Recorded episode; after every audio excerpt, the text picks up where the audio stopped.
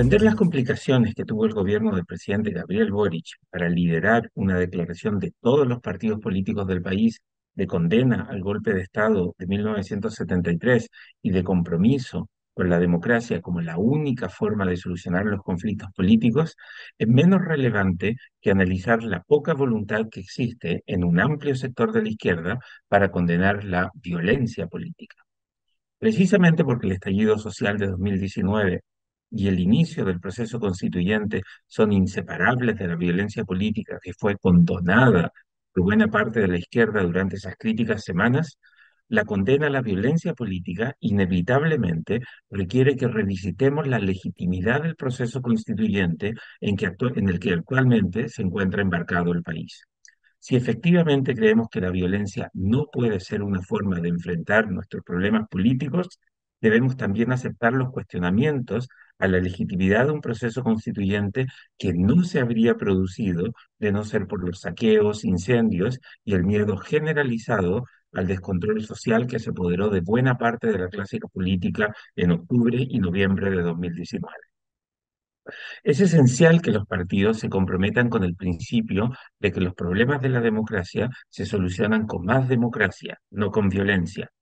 En el contexto de los 50 años del golpe de Estado de 1973, el compromiso con la democracia debiese ser un valor incuestionable e intransable.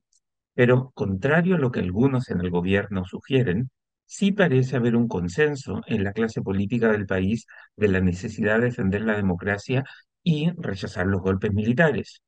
Es cierto que hay discrepancias sobre quienes cargan con la sobre quiénes cargan con la responsabilidad de la crisis política que vivía el país en 1973, pero nadie relevante en la política chilena hoy dice sentirse orgulloso por el golpe de Estado. Algunos lo ven como un mal necesario, otros como un resultado de la irresponsabilidad de gobierno y oposición en los meses que precedieron al evento. Pero, contrario a lo que a veces ha sugerido mañosamente el gobierno, nadie anda justificando el golpe como una opción deseable para solucionar crisis. En cambio, sí hay discrepancias respecto a qué tanto legitiman o justifican la violencia política los líderes sociales y los representantes democráticamente electos en el país. Durante el estallido social de 2019, Varios líderes políticos, incluido el propio presidente Gabriel Boric, se negaron a denunciar la violencia de los manifestantes que se saltaban los torniquetes o de los que expresaban su descontento destruyendo propiedad pública. Que al día de hoy muchos alegan que saltarse torniquetes no constituye violencia política. El entonces diputado Gabriel Boric defendía con entusiasmo la violencia de aquellos que se habían tomado la Plaza Italia, impidiendo la libre circulación de las personas por esa zona que, mañosamente, quisieron renombrar como Plaza Dignidad. La primera presidenta de la Convención Constitucional, Elisa Loncón, cuando se le consultó sobre los grupos armados en la macrozona sur, dijo muy livianamente, comillas, yo no tengo el estándar de Mandela en este momento para pedir que bajen las armas, de comillas. Esa declaración nunca generó ningún tipo de condena por parte de los principales líderes de la izquierda. Loncón siguió siendo presidenta de la convención, lo que de facto representó una aceptación por parte de la mayoría de izquierda que controlaba la convención de que la violencia es un método legítimo para avanzar causas políticas. El día de hoy ninguno de los principales líderes de izquierda, incluido el propio presidente Boric o sus ministros, ha salido públicamente a criticar a Loncón por esos dichos.